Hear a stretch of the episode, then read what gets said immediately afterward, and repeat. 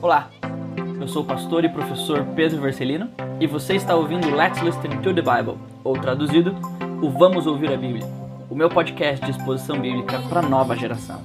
Aqui eu tento ajudar você a ouvir as escrituras de uma forma que realmente faça sentido. Então, vamos lá para mais uma exposição.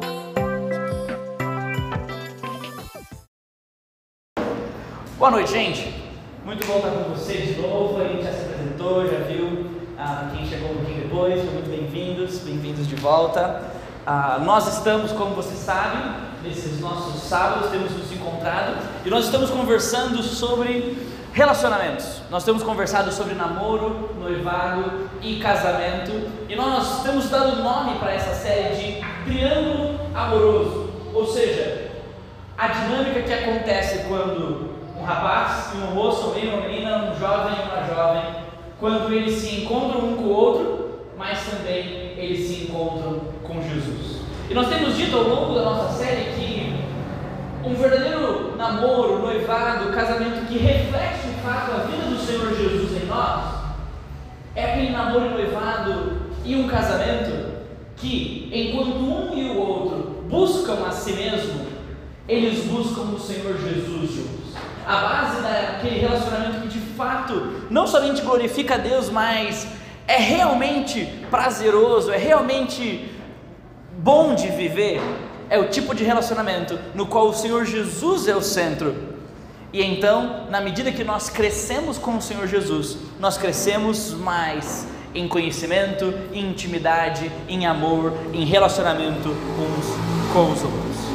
E hoje, no nosso terceiro episódio dessa nossa série, nós vamos falar sobre como eu sei se ele ou ela é a pessoa certa para mim.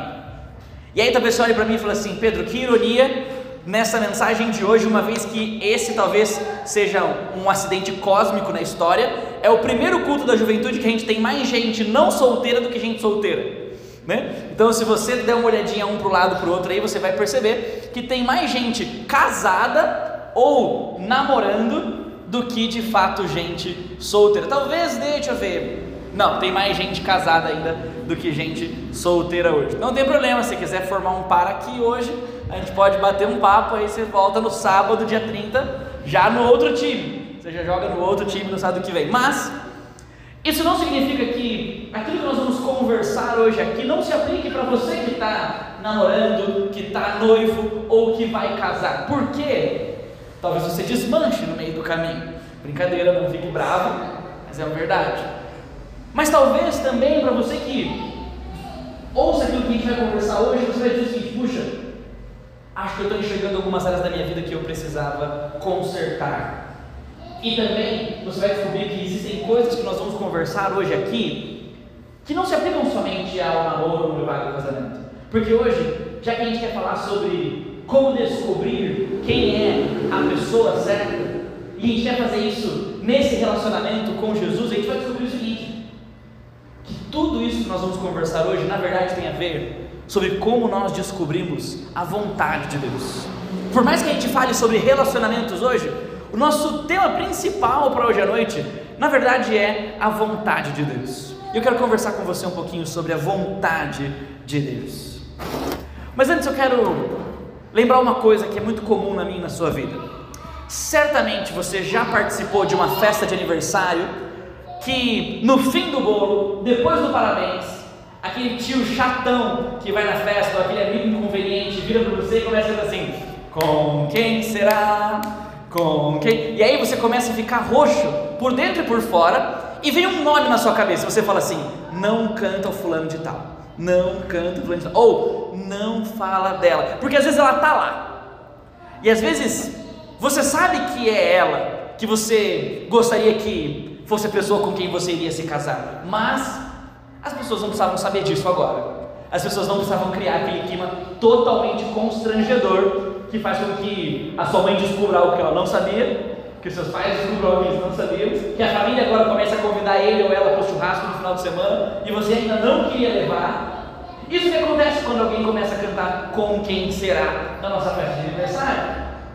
Mas talvez essa não tenha sido a sua única experiência. Talvez você já teve uma festa no rolê dos amigos e um amigo olhou para você e falou assim: Ei, garota, aquele cara não para de olhar para você. Ou ele é um perseguidor maluco, ou ele está afim de você. Ou talvez você, rapaz, já saiu com os amigos e começou aquela listinha de assim, não, e fulano de tal, e fulano de tal, e fulano de tal, e alguém falou assim, não, fulano de tal não, porque fulano de tal gosta do fulano. E o fulano não fazia a menor ideia. Eu falei assim, é cara, o jeito que ela olha para você, o jeito que ela fala das coisas na faculdade ou na escola, bom, a gente sabe que ela está na sua. E gente, por mais que às vezes seja uma brincadeira infantil ou uma tentativa de ajudar, essas atitudes às vezes elas revelam algo muito real das nossas amizades. Todo mundo conhece alguém que é bom para nós, mesmo que a gente não saiba quem é ou que a gente não concorde com isso. Todo mundo conhece alguém para você, que serve para você. Para você que está casado, você deve se lembrar dessa fase da sua vida. Que alguém virava para você e falou assim: Cara, a fulana, a fulana, a fulana. E você falou assim: Não, nada a ver, nada a ver, nada a ver. Você era a pessoa, né, Fé? Na vida do Vitinho. Você era a pessoa, né? Eu imagino. Você falava para ele assim: Cara, Larissa, Larissa, Larissa. Faz parte, faz parte. E, gente, isso nos traz um problemão às vezes. Sabe por quê? Porque todo mundo sabe quem é a pessoa certa para nós, mas às vezes a gente não sabe, às vezes a gente fica em dúvida, às vezes a gente não consegue olhar para as circunstâncias e discernir se de fato essa pessoa é a pessoa com quem a gente gostaria ou não de ter algo que dure ao longo da nossa vida. Por isso, essa é a pergunta que eu queria fazer para você hoje. Como saber se aquela pessoa que vem à sua mente no parabéns para você, com quem será no final, é de fato a pessoa de Deus para você? E nesses momentos a gente se faz algumas perguntas, porque quando as pessoas começam a dizer, Fulano de Tal é para você, ele gosta de você, e você começa a pensar, puxa, não sei se é para mim, você começa a perguntar para o próprio Deus: Deus, o Senhor tem alguém especial para mim? Deus, quais são os sinais de que ele ou ela de fato é a pessoa certa para mim? Seria tão mais fácil algumas coisas na, sua, na, nossa vida se Deus não mandasse uma carta escrevendo, tipo, olha, o próximo passo da sua vida é esse, você vai entrar nessa faculdade, não tem problema, ele é cara, eu vou te ajudar a pagar, e aí o seu próximo passo é entrar nessa empresa, e aí você vai casar com um fulano de tal, você ainda não conhece ele, mas vocês vão se cruzar um dia no trânsito, ele vai passar na sua frente, vocês vão trocar os olhares e vai ser amor à primeira vista. Seria muito mais fácil se Deus fizesse coisas desse tipo. Mas a grande questão é que Deus não prometeu que Ele faria coisas desse tipo. E aí, às vezes, quando a gente está gostando de alguém, ou a gente está começando um relacionamento com alguém, ou até quando a gente precisa tomar uma decisão na nossa vida, a gente faz essa pergunta: Deus, isso é da Sua vontade? É isso que o Senhor tem para nós? No nosso último encontro, no nosso último estudo, a gente viu que existe um certo conflito entre a cultura em que a gente vive, entre as coisas que fazem parte da nossa cultura do namoro, como os nossos amigos da escola, como os nossos parentes, como os nossos colegas da faculdade pensam sobre namoro, e o que de fato, o que de fato a Bíblia fala sobre noivado e casamento. E a cultura do namoro, como a gente viu, ela diz que namorar é um fim em si mesmo, não precisa focar em nada depois. Você tem alguém simplesmente para ter alguém. Namoro é um ambiente de intimidade, onde você desfruta de si mesmo com o outro e do outro na sua vida, independente das consequências. Namoro é algo que foi feito para durar, ele não tem que ter data para acabar, ele não tem que ter algo que vem depois dele. E são esses valores culturais que às vezes influenciam a maneira como nós escolhemos com quem nós vamos namorar ou nos casar. Porque, normalmente, e você deve saber disso muito bem, às vezes a gente está mais interessado em encontrar intimidade do que clareza.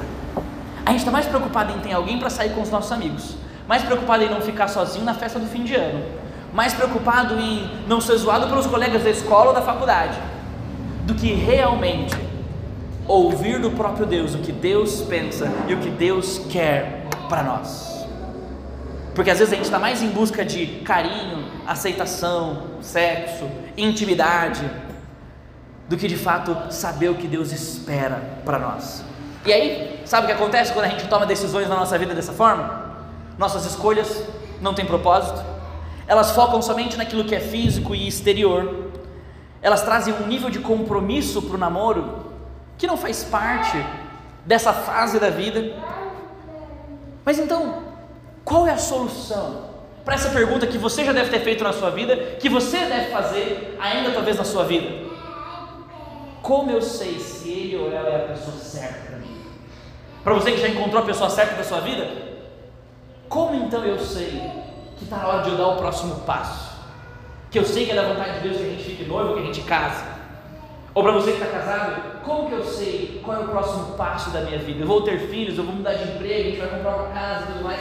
Tudo isso tem a ver com encontrar e compreender a vontade de Deus. Então, se você quer evitar que as escolhas da sua vida elas sejam mais culturais do que bíblicas, que elas sejam mais motivadas pelo seu coração bandido que só quer o que te agrada e não o que é certo, a gente precisa aprender a buscar a sabedoria do próprio Deus e olhar na palavra de Deus o que, que Deus pensa a respeito da sua vontade, para que a gente de fato agora ganhe novas lentes, um outro jeito de entender e ler a vida, para então a gente poder tomar decisões nessa vida, seja a respeito do nosso namoro, do nosso noivado, do nosso casamento, de uma forma que agrade o próprio Deus e que também reflita o que Ele espera para nós. Por isso, hoje a gente vai falar sobre a vontade de Deus. Mas antes da gente de fato mergulhar na Bíblia, eu preciso dizer para você que existem alguns mitos sobre a vontade de Deus. E alguns dos mitos que nós sabemos sobre a vontade de Deus, relacionados ao relacionamento, em primeiro lugar, é o seguinte: Deus tem uma pessoa certa para mim, e Ele vai me mostrar no tempo dele. Gente, esse não é um problema somente teológico, esse é um problema matemático. Pensa comigo: se Deus tem uma pessoa certa para cada um de nós, isso significa que todo mundo tem que casar com a pessoa certa. Deus tem uma pessoa certa para cada um de nós, todo mundo tem que casar com a pessoa certa. Agora pensa, nem todo mundo no mundo acredita em Deus, nem todo mundo no mundo vive baseado pela palavra de Deus. Se alguém no mundo casa com a pessoa errada por rebeldia ao próprio Deus, o que acontece? Vai sobrar alguém que vai casar errado também. Agora, se duas pessoas casam errado o que, que vai acontecer? Alguém vai casar errado e não vai ser culpa dela, porque a pessoa com quem ela deveria casar já casou. Então veja, não faz muito sentido essa lógica do Deus tem uma pessoa só para cada pessoa. E Deus vai fazer com que as coisas aconteçam e elas vão se encontrar e só existe esse par que Deus amarrou no céu e ele vai amarrar na terra. Não funciona assim. Na verdade, a gente vai descobrir que Deus está menos preocupado com a pessoa com quem a gente vai se casar do que a gente pensa.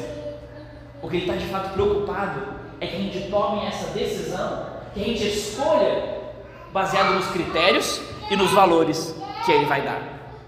O segundo mito que existe a respeito da vontade de Deus é de que Deus sempre vai revelar a sua vontade de uma maneira sobrenatural que a gente nem imagina e vai ficar muito claro para nós.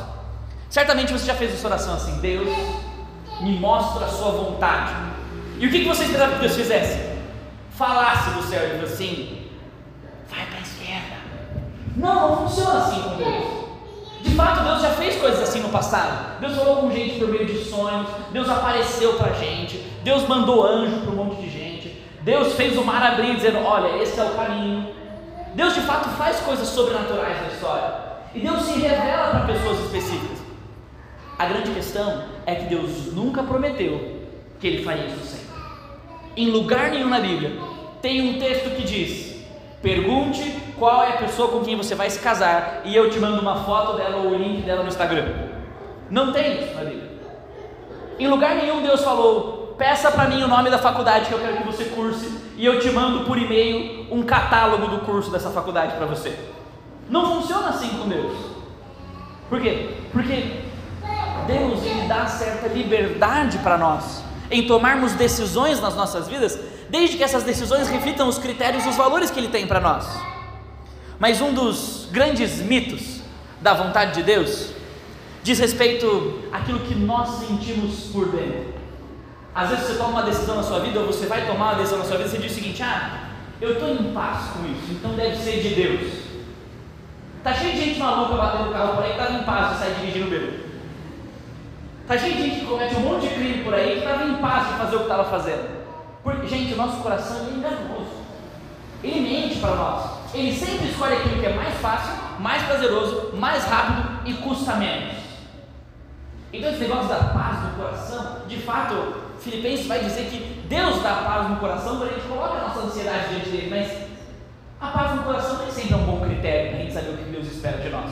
Porque às vezes a gente tem paz no coração por causa das coisas erradas. Às vezes a gente silenciou a voz de Deus no nosso coração e agora a gente ouve somente a nossa própria voz. E a gente ouve somente o nosso próprio coração. E aí sabe o que acontece? A gente lida com a vontade de Deus de uma forma muito mais mística e pagã, pagã do tipo Idade Média mesmo, xamanismo, bruxaria, do que de fato da maneira como o cristianismo funciona. Às vezes a gente acha que Deus ele vai ser acessado por nós igual um gênio da lâmpada, que a gente vai esfregar do lado, Deus vai sair e ele vai fazer a nossa vontade. E a gente se esquece que quando o Senhor Jesus ensinou a gente a orar, ele ensinou a gente a pedir pela vontade dele sendo feita na terra, como ela já existe nos céus. Mas normalmente, quando a gente quer saber a vontade de Deus, a gente diz o seguinte: Deus, seja feita a minha vontade. Só vem aqui carimbar para mim aquilo que eu estou. Só vem aqui provar para mim, Deus, se aquilo que eu estou planejando, que está funcionando na minha vida, de fato vem do Senhor. Mas, gente, apesar desses mitos que existem a respeito da vontade de Deus, não é assim que a vontade de Deus de fato funciona na Bíblia. Se você abrir a sua Bíblia comigo e olhar comigo em Hebreus, capítulo 1, versículos 1 e 2, você vai descobrir que a Bíblia fala que Deus ele já se comunicou com as pessoas das mais diversas formas. Em Hebreus capítulo 1, versículo 2 diz o seguinte: há muito tempo Deus falou muitas vezes e de várias maneiras aos nossos antepassados. Você veja, Deus falou sempre, ao longo de muito tempo, e Deus falou de várias formas. Mas olha o versículo 2: Nesses últimos dias, Ele nos falou por meio do seu Filho. A principal maneira como Deus revela hoje para nós a sua vontade é por meio do próprio Senhor do caráter do Senhor Jesus, da pessoa do Senhor Jesus, das coisas que o Senhor Jesus revelou para nós na sua palavra. A principal maneira como nós ouvimos a voz do próprio Deus hoje é por meio do Senhor Jesus e do Senhor Jesus também por meio da sua palavra. Por isso, eu quero olhar com você hoje para quatro versículos quatro lugares na Bíblia, onde diferentes homens de Deus falam exatamente qual é a vontade de Deus para nós. E aí no final, eu quero aplicar isso para você no que diz respeito aos nossos relacionamentos.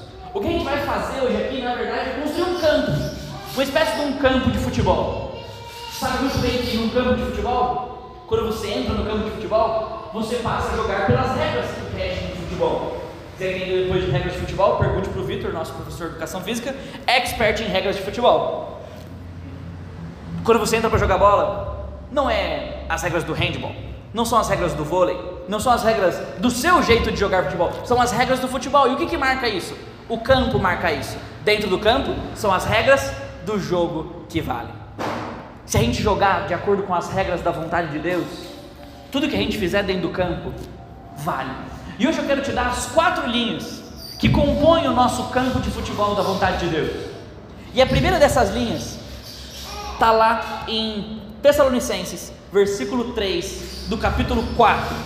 E a primeira linha do campo da vontade de Deus é a chamada linha da santificação. A vontade de Deus para nós é que a gente tenha um caráter e uma vida santa. O texto bíblico diz o seguinte: a vontade de Deus é que vocês sejam santificados, abstenham-se da imoralidade sexual. Veja, a gente está costumeiramente perguntando para Deus: Deus, qual é a sua vontade? Deus, qual é a sua vontade? Deus, o que você espera de mim? Deus, o que você quer de mim? Queridos, esse é um dos lugares na Bíblia que Deus fala claramente o que Ele quer de nós. Deus quer de nós uma vida santa. Deus espera de nós uma vida pura. Lá nessa época, nos, na cidade dos Tessalonicenses, em Tessalônica, era muito comum as pessoas se envolverem com prostituição, com as deusas do templo, com as mulheres que trabalhavam lá e tudo mais. E aí Paulo está escrevendo para essas pessoas que estavam se convertendo nesse lugar. Ele diz: vocês precisam abandonar esse estilo de vida. Isso não diz mais respeito a quem vocês são. Esse negócio de curtir a vida doidada, usar o seu corpo para fazer o que você quiser, seu corpo, suas regras, não funciona com quem Jesus é. Jesus comprou o seu corpo. Jesus pagou um preço para ele poder dizer o que você faz com o seu corpo. E esse preço foi sua vida na cruz. Então Paulo olha para eles e diz o seguinte: vocês querem saber qual é a vontade de Deus para vocês? A vontade de Deus para vocês é que vocês vivam uma vida limpa, pura e santa diante de Deus. Por isso, o primeiro princípio para você tomar decisões na sua vida é você tomar decisões que não te levam a pecar, é você tomar decisões que não fazem você negociar os seus valores, é você tomar decisões que reflitam o fato de você adorar um Deus que é santo, um Deus que é puro e um Deus que odeia e se separa do pecado. Por isso, se você quer saber a vontade de Deus para a sua vida, em primeiro lugar, faça essa pergunta para si mesmo: essa pessoa com quem eu estou me envolvendo, ela tem os mesmos padrões que os meus? Ela quer guardar o seu corpo e honrar o Senhor Jesus com ele? Ela quer valorizar o próprio Deus mais do que a mim mesmo? Ela quer viver uma vida santa, justa, pura diante de Deus e dos homens? Talvez no seu trabalho, esse trabalho que eu vou aceitar, ele é um empecilho ele favorece eu viver uma vida santa? Nesse meu ambiente de trabalho, vão pedir para que eu faça coisas que não dizem respeito ao que um crente deveria fazer? E eu tenho escolha de optar por isso? Porque a vontade de Deus para mim para você é que a gente viva uma vida santa, que a gente viva uma vida pura, separada do pecado. Aqui Paulo fala sobre santidade, especialmente no que diz respeito à nossa sexualidade. Isso diz respeito, só que ser santo não diz respeito somente a sexo, ser santo diz respeito a todas as áreas da nossa vida. O curso que você vai escolher, o lugar que você vai trabalhar, aonde você vai estudar, a pessoa com quem você vai namorar, esse é o primeiro critério. Isso colabora ou não para a sua santidade? Essa pessoa colabora ou não para você estar mais perto de Jesus? Essa pessoa está disposta a te ajudar a preservar esses seus padrões ou ela não está nem aí para eles? Sabe por quê? Porque tudo o que promove ou é alcançado por meio da santidade faz parte da vontade de Deus para você. Deus está menos preocupado se você vai fazer engenharia, direito ou medicina. Deus está preocupado se fazendo engenharia, direito ou medicina, você vai guardar a sua vida santa e pura. Deus está menos preocupado se você vai chegar junto na loirinha, na moreninha ou na ruivinha. Deus está mais preocupado se, independente da qual delas que você chegar junto para conversar, o resultado vai ser uma vida santa, justa e pura. Porque Ele dá para a gente liberdade de escolher, mas Ele não dá para a gente liberdade de abrir mão dos nossos valores. E essa é a primeira linha, essa é a primeira margem do campo da vontade de Deus. Mas a segunda margem do campo é a linha da devoção.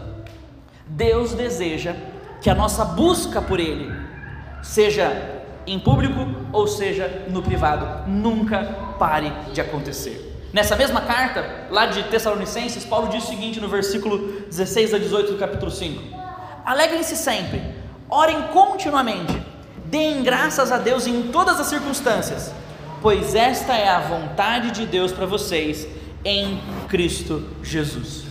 Quando Paulo estava terminando de escrever a carta aos Tessalonicenses, ele olha para eles e resume tudo o que ele ensinou e diz: Gente, o culto de vocês, a vida de adoração de vocês, tem que ser uma vida de alegria, tem que ser uma vida de devoção a Deus, de buscar o próprio Deus. Seja vocês fazendo isso no culto, seja vocês fazendo isso sozinhos.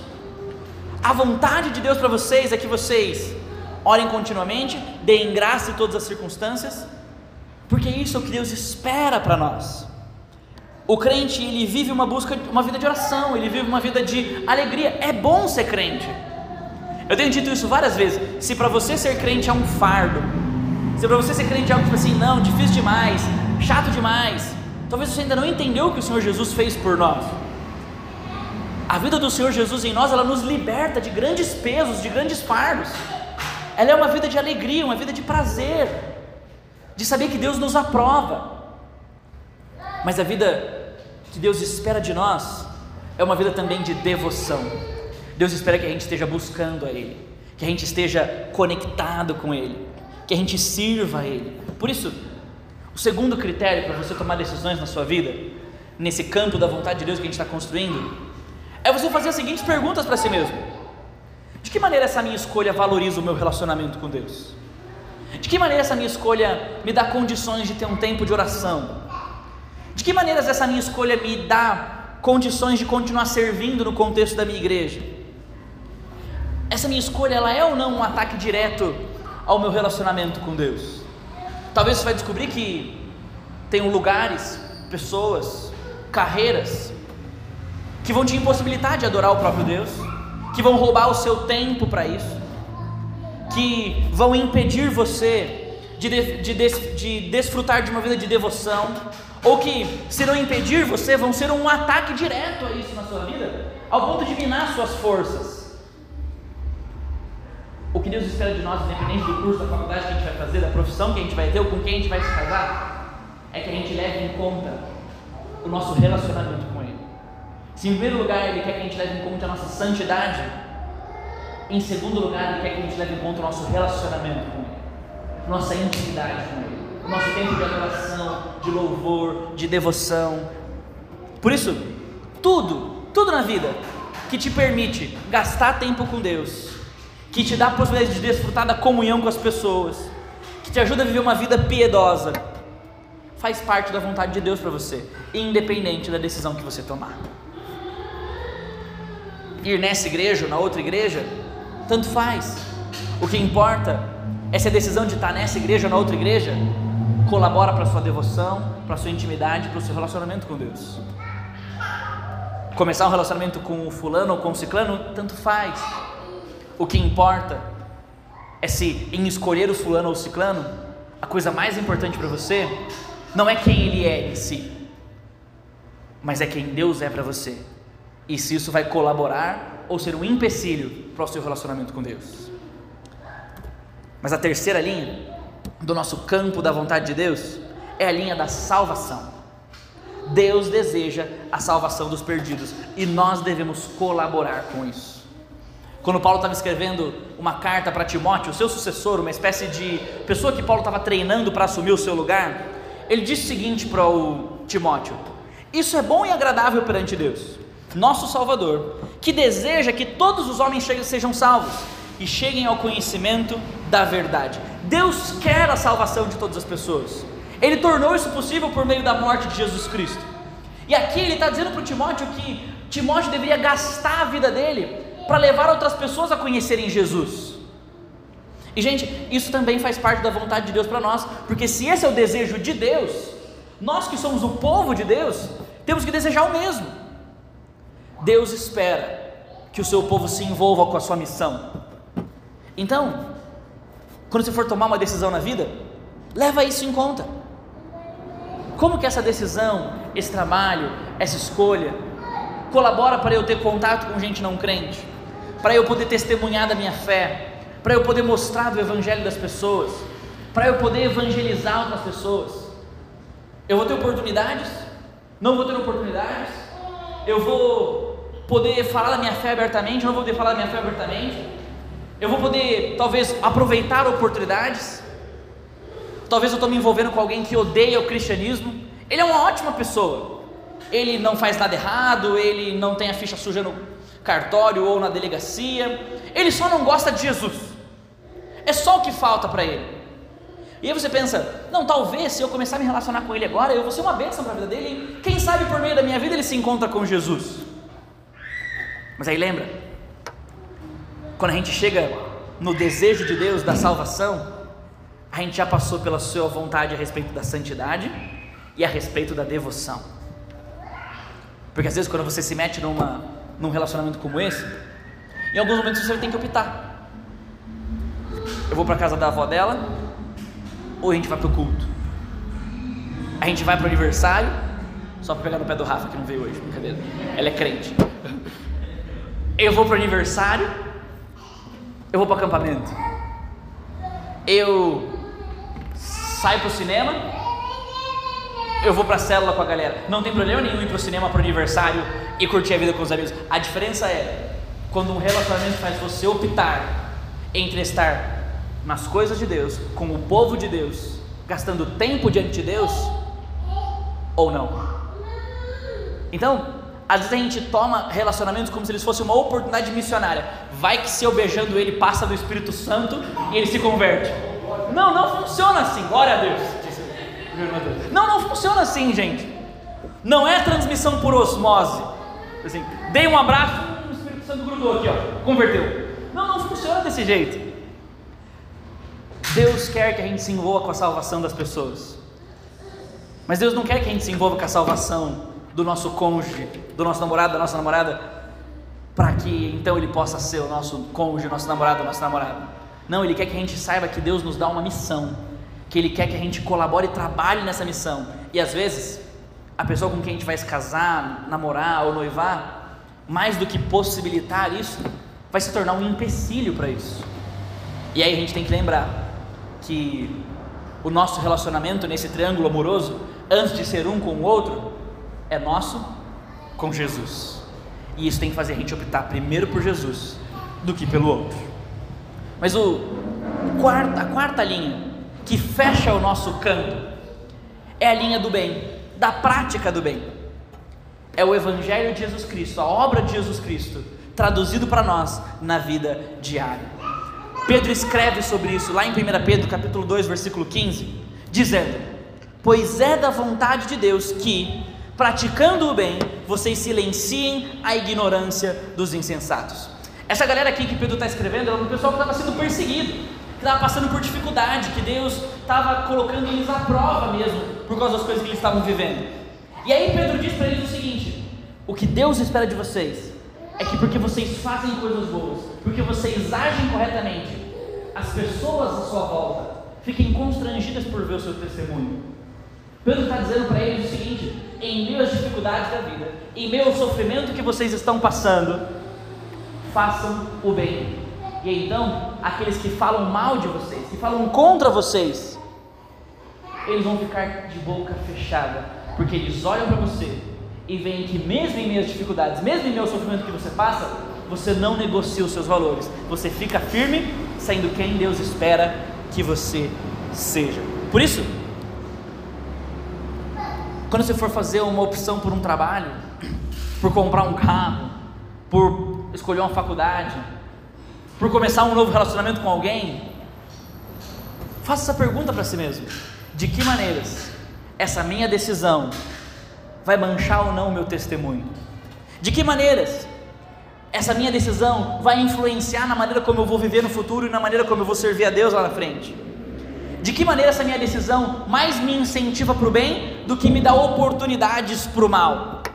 Porque, gente, você sabe que uma coisa que a gente odeia nessa igreja é legalismo. Pelo menos da minha parte, a gente odeia isso muito aqui. A gente não quer que você venha perguntar para nós, pastor, posso ir no lugar tal, posso na festa tal, pastor, posso visitar a igreja tal, não posso visitar a igreja tal, pastor, posso comprar roupa, fala o que você quiser da sua vida, você é livre, não mando na sua vida. Mas se o Senhor Jesus te salvou, Ele comprou você e Ele manda na sua vida.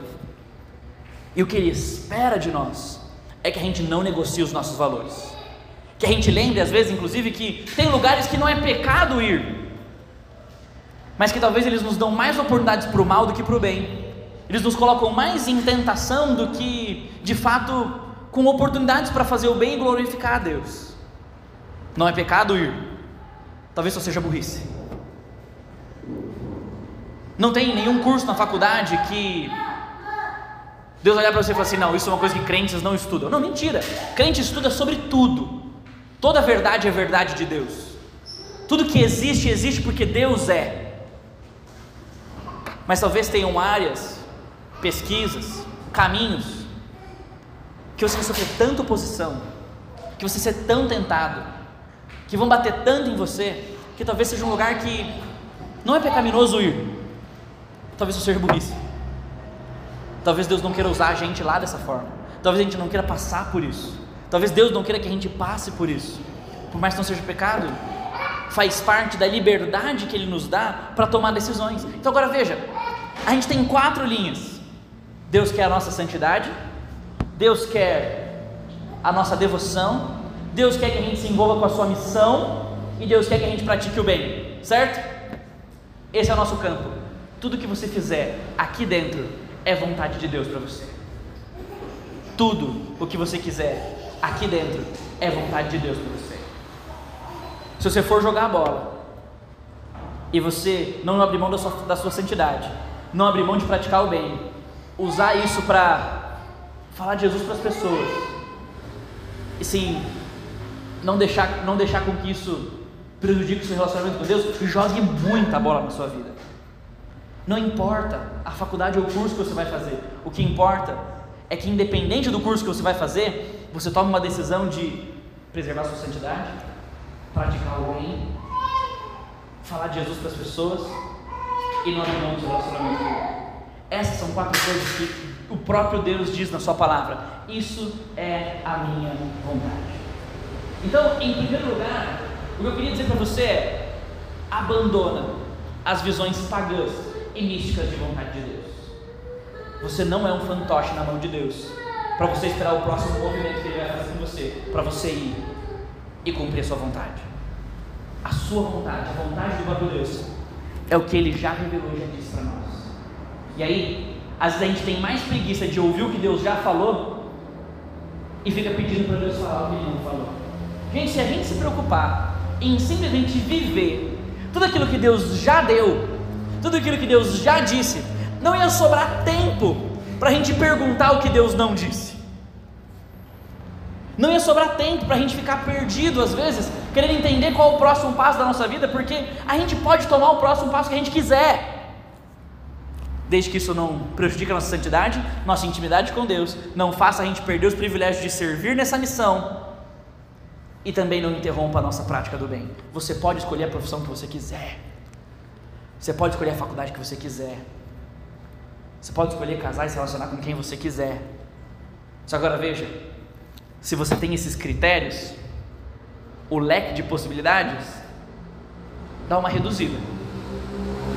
O leque de pessoas que se encaixam para um futuro cônjuge, para um futuro esposo, para uma futura esposa, dá uma boa reduzida. Vezes não se importa se três, quatro meninos se encaixam nesse critério. Você vai escolher o que te agrada mais e isso faz parte da vontade de Deus para você. Talvez cinco, seis meninas se encaixam nesse critério. E você vai escolher aquela que mais dá certo para você, que vocês mais combinam, que vocês tem mais afinidade, não tem problema. O que importa é que você entenda que Deus ele não negocia valores, que ele, Deus não negocia princípios, que Ele espera que você tome decisões baseado nesses valores e baseado nesses princípios. Por isso, de que maneira esses valores nos ajudam então a escolher a pessoa certa? Quando você for avaliar o possível candidato, a possível candidata da sua vida, você tem liberdade para escolher, desde que isso não comprometa a sua santidade, não estrague sua devoção, não impeça a sua vocação, não corrompa seu testemunho. Cabe um monte de gente aí dentro. E você pode escolher quem você quiser, desde que essa pessoa jogue no mesmo time. Desde que essa pessoa esteja escalada dentro desse mesmo campo para jogar de acordo com a vontade de Deus, comigo e com você. Por isso, a mesma coisa que diz respeito às nossas decisões na vida se aplicou à maneira como a gente escolhe alguém, ou como a gente toma decisões do nosso namoro, do nosso noivado, do nosso casamento. Não faz diferença se você vai convidar a igreja inteira ou metade da igreja para sua festa, não tem problema, desde que eu vá. O que importa é se em convidar a igreja inteira ou não, isso preserva a sua santidade, você pratica o bem, te dá a oportunidade para falar de Jesus para as pessoas e você. Qual que foi que eu esqueci? Não, isso não interrompe ou não atrapalha a sua devoção. Não importa se você vai morar em São Paulo ou em Campinas. O que importa é se na cidade que você quer se mudar, para onde você quer ir trabalhar, tem como você viver uma vida de santidade com Deus, encontrar uma igreja para servir e adorar Ele lá. Isso vai te ajudar a servir e cumprir a sua missão e não vai corromper seu testemunho. Percebe como a gente tem muito mais escolhas certas do que escolhas erradas? Na nossa perspectiva de vontade de Deus é o seguinte: tem uma escolha certa e um milhão de erradas, e a única certa é aquela que Deus me dá. Não sei para você, mas isso é libertador para mim, porque agora não tem somente uma escolha certa, tem várias escolhas certas, e Deus te dá liberdade de caminhar por meio delas. Ele simplesmente diz: não é aqui é aqui. E aqui dentro você escolhe o que você quiser. Deus faz isso com a gente. Deus dá para a gente mais liberdade do que a gente pensa. Deus dá para a gente mais possibilidade de escolher na vida do que a gente acha. Deus não está preocupado em revelar para a gente quem é a pessoa certa, mas Ele nos deixa escolher com critérios. Por isso, queria te dar quatro dicas para a gente terminar hoje, para você tomar decisões com critérios no que diz respeito aos seus relacionamentos. Em primeiro lugar, tome as decisões dentro do campo da vontade de Deus. Para você que não pode mais trocar de cônjuge como eu, não faria, sou muito feliz. Mas para você que também já se casou, tome as próximas decisões da sua vida de acordo com o campo da vontade de Deus. Vamos ter filhos agora ou não? Vamos mudar de emprego ou não? Vamos assumir um outro ministério na igreja ou não? Olha para as quatro linhas, conversa com seu cônjuge, com seu noivo e decide junto nesse processo. Toma as decisões dentro do critério de Deus. O que passou, passou. As decisões erradas já ficaram para trás. Se você tomou decisões erradas lá atrás, foram pecaminosas, não levaram a vontade de Deus em conta, peça perdão e segue a vida. Eu não vou jogar isso na sua cara, porque isso não é o que o Senhor Jesus faria. Se você já bateu um papo comigo alguma vez na vida, você veio falar algumas coisas loucas que você estava fazendo, eu certamente já te falei um versículo que é muito importante para mim. Isaías 43, versículo 25. Deus diz o seguinte para o povo de Israel: Eu, eu mesmo, sou quem perdoa os seus pecados, e deles eu não me lembro e eu faço por amor de mim. O que Deus está dizendo para Israel é o seguinte: eu não perdoo vocês porque vocês merecem. Eu perdoo vocês porque eu amo tanto a mim mesmo que o meu amor transborda e toca vocês. E aí ele ainda diz: e deles eu não me lembro. Deus não pode esquecer de algo, porque senão Deus é menos Deus. Mas quando ele diz que ele não se lembra, ele está dizendo o seguinte: eu não vou pegar isso aqui e jogar na sua cara de novo. Eu não vou trazer isso aqui de novo para o papo. Aí sabe aquelas vezes que você olha para Deus e fala assim, Deus me perdoa de novo? Deus olha para você e fala assim, de novo o quê? Porque você já pediu perdão uma vez por isso. E isso não, várias vezes. Se você pediu perdão de fato pelas escolhas erradas que você tomou no passado, quando você traz de novo uma decisão errada diante de Deus e fala assim, Deus me perdoa, Deus olha para você e fala assim, perdoa. E às vezes a gente se coloca para baixo e diz: Deus, é mais uma vez eu fazendo a mesma coisa errada. Deus fala assim: Eu perdoo. Porque eu, a base do meu perdão não está em você, está em quem eu sou. Eu não esperava que você fizesse diferente. Foi por isso que eu matei Jesus para te dar uma vida nova, a possibilidade de você viver diferente. Então, talvez você já tenha tomado várias escolhas erradas na vida. Talvez você tomou escolhas erradas na vida na maneira como você começou o seu namoro na maneira como você conduziu o seu namoro, ou como na maneira como você tem conduzido o seu namoro. Talvez você já tomou decisões erradas no seu casamento, na maneira como você tem conduzido o seu casamento. Mas lembra, se essa é uma relação que acontece dentro de um triângulo amoroso e Jesus faz parte dela, o mesmo Deus que perdoa o povo lá em Isaías é o Senhor Jesus que morre na cruz por nós e diz para você: Eu não me lembro das suas escolhas erradas, eu as perdoo. A partir de agora, toma as decisões dentro do campo da vontade de Deus e seja feliz para desfrutar da certeza de que se você leva esse critério em conta, o que você fizer, independente do que você faça, faz parte da vontade de Deus para você. Mas em segundo lugar, para você que ainda não encontrou alguém, e agora eu quero falar especificamente com você que ainda não encontrou alguém, esteja num relacionamento íntimo com Jesus antes de buscar embarcar nesse triângulo amoroso. Esse é um dos grandes problemas do jovem cristão brasileiro. Ele está sempre à procura de encontrar alguém para casar, mas não de se tornar alguém casável. E isso às vezes dá muito errado no processo.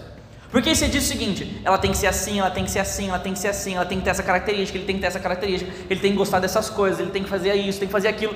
E aí sabe o que você descobre? Que você é um baita de uma peneirinha de ouro, não passa nada no seu filtro mas você não chega aos pés do padrão que você escolheu para outra pessoa. Por isso, se você ainda não encontrou alguém, aproveita essa oportunidade de estar solteiro, isso é bênção. Paulo vai falar exatamente sobre isso. Quando você está solteiro, você tem muito mais tempo para servir a Deus e fazer as coisas que Deus espera de você. As prioridades mudam quando você casa. Então, se você está solteiro, antes de você dar o primeiro passo saindo correndo por aí para encontrar alguém, começa a fazer essas perguntas para si mesmo. Eu sou alguém casável? Eu sou alguém que valoriza a santidade? Eu sou alguém que, quer ter uma vida íntima e de devoção a Deus.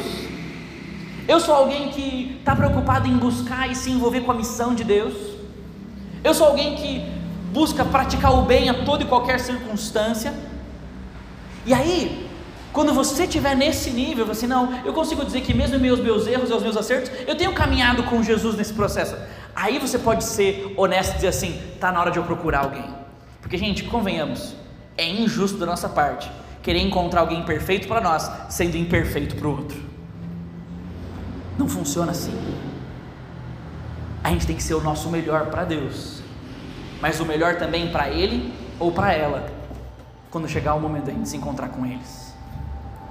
Terceiro, não tome decisões baseadas em valores culturais apenas. E lembra, a gente falou um pouquinho sobre isso. Se você não ouviu esse episódio, ouve depois, já está lá no Spotify.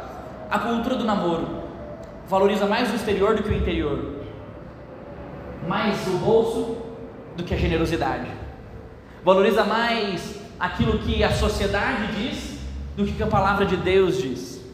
Se você não toma decisões baseadas no campo da vontade de Deus, você escolhe por critérios que não ficam, você escolhe por critérios que não valem a pena, você escolhe por critérios que não duram, você escolhe por posição social, você escolhe pela aceitação do grupo, porque simplesmente todo mundo diz que essa pessoa é uma pessoa boa para você.